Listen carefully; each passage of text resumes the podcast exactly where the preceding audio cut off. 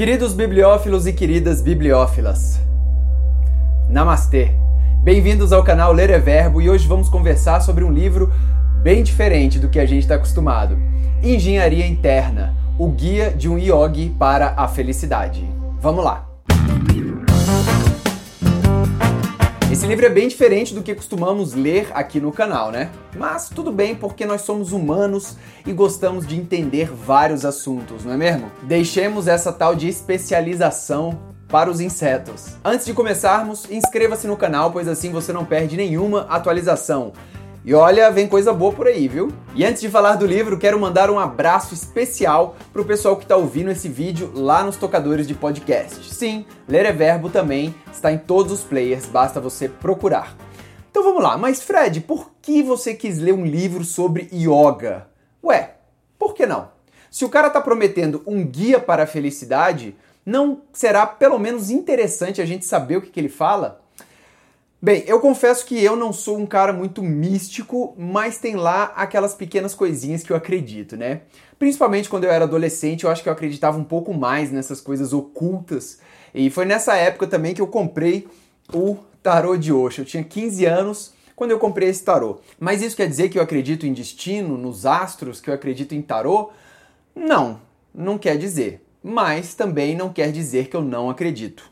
Entendeu? É, isso me lembra a vez que eu viajei à Índia, eu contratei um motorista para me levar de Nova Delhi a Jaipur, e eu notava que em qualquer templo que passasse ele fazia um sinal pedindo uma bênção. O templo podia ser hindu, podia ser cristão, podia ser muçulmano, podia ser sikh, não importava. Ele fazia algum sinal de bênção. Aí eu perguntei, Rajneesh, meu amigo, de qual religião você é? E ele disse, eu sou sikh. E, e aí, pô, mas por que, que você faz sinal para todos os outros templos? Aí ele disse: Cara, eu não sei se o meu é o que tá certo, né? Então, na dúvida, eu peço bênção a todos. Bem, então é isso. Eu não acredito nem desacredito.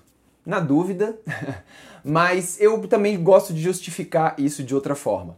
Por exemplo, sem escolher, eu posso simplesmente pegar aqui o baralho e tirar uma carta qualquer. Mas a carta que a gente tirar agora, ela terá sido a carta que a gente tirou agora e nenhuma outra. Você entendeu a parada? Não que isso queira dizer alguma coisa mística, né? Apenas que neste momento do espaço-tempo foi exatamente essa carta que eu tirei e nenhuma outra.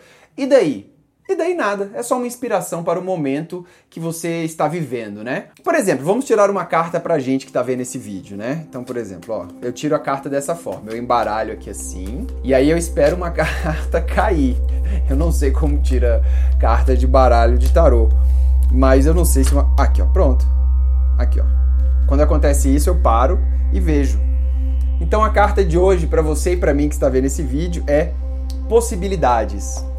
E aí você pega aqui o livrinho para você ler o que, que significa possibilidades. Poderia ter tirado qualquer outra carta? Poderia. Você poderia estar ouvindo qualquer outra carta também? Sim, mas eu tirei essa. Esta carta indica que você se encontra num ponto em que um mundo de possibilidades lhe é oferecido. Por ter desenvolvido mais amor para consigo mesmo, por estar mais pleno de si, você consegue trabalhar facilmente com os outros. Tá vendo? Que legal, é uma inspiração para o seu dia. Poderia, eu nunca tinha tirado essa carta, poderia ter sido qualquer outra. Vou deixar a descrição completa da carta aqui nos comentários do vídeo para quem quiser ver, tá? Mas agora chega de falar de tarô. Eu só quis dizer isso porque há certas coisas que não sabemos. Eu acho que existe um mundo mais sutil do que estamos acostumados a ver.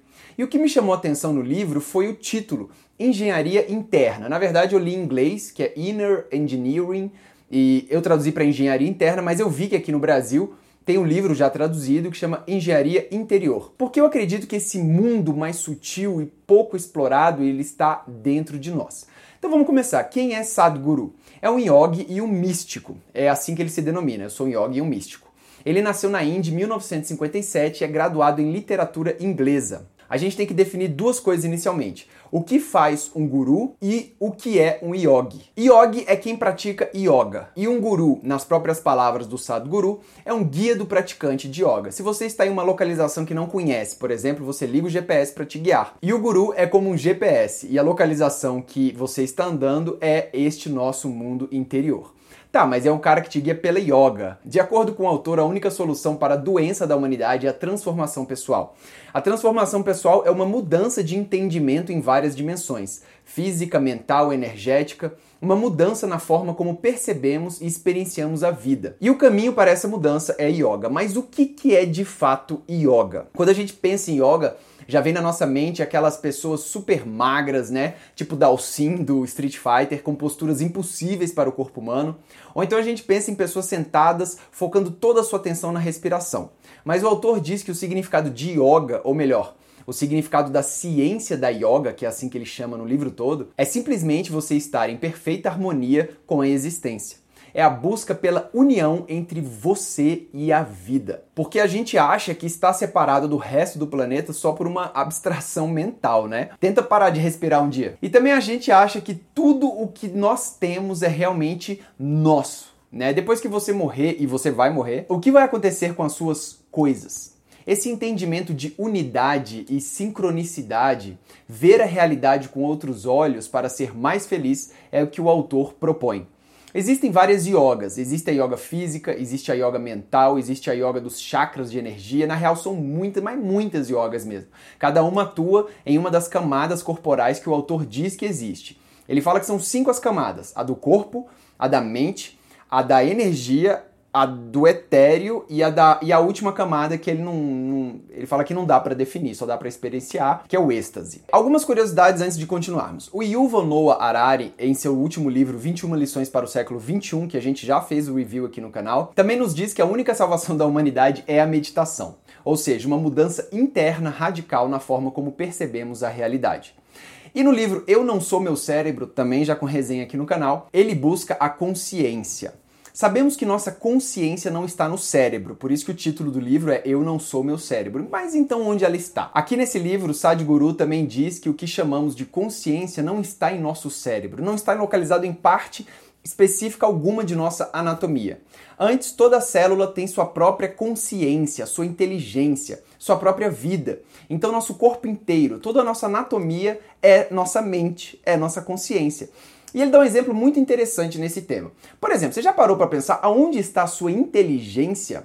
Será que ela está no seu cérebro? Tá, mas foram as células que construíram o seu cérebro. Você já parou para pensar isso? Cada célulazinha foi lá e construiu essa máquina com bilhões de neurônios e conexões. Tudo isso foi construída por células. E como que elas fizeram isso? Elas se reuniram e falaram vamos fazer isso? Não, tem uma inteligência aí, né? Igual as abelhas, por exemplo, elas constroem uma colmeia perfeita com engenharia, arquitetura de ponta, que pode vir sol, pode vir chuva, que a colmeia tá lá na árvore. E qual a inteligência que construiu tudo isso? As abelhas não se reuniram para definir os planos, estudar fórmulas matemáticas e tal. Existe uma inteligência na própria vida. E essa inteligência, essa consciência está disponível para acessarmos. Como?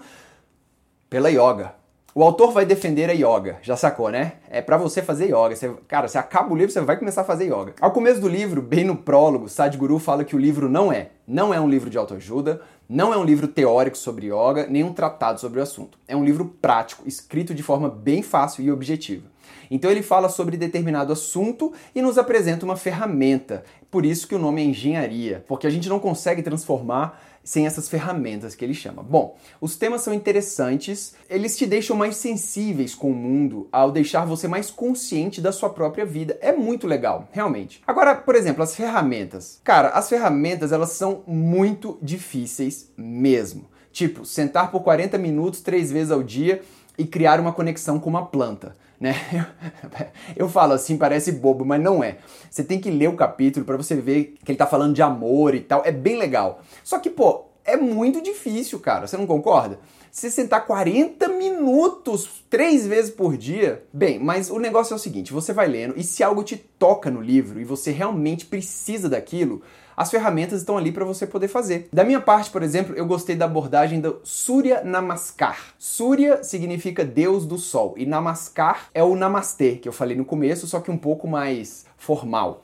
Então é o Saudação ao Sol. São posições físicas executadas em certa ordem que eu busquei na internet, que além de deixar seu corpo mais alongado, o objetivo delas é balancear e reorganizar as energias internas, proporcionando um balanceamento físico e psicológico. Eu estou fazendo aí, deve ter uns quatro dias e, ó, tô gostando. Eu gostei. Tô falando, você vai acabar o livro, você vai fazer alguma coisa de yoga. Bem, ao final do livro, como todos os livros místicos, ele fica realmente místico.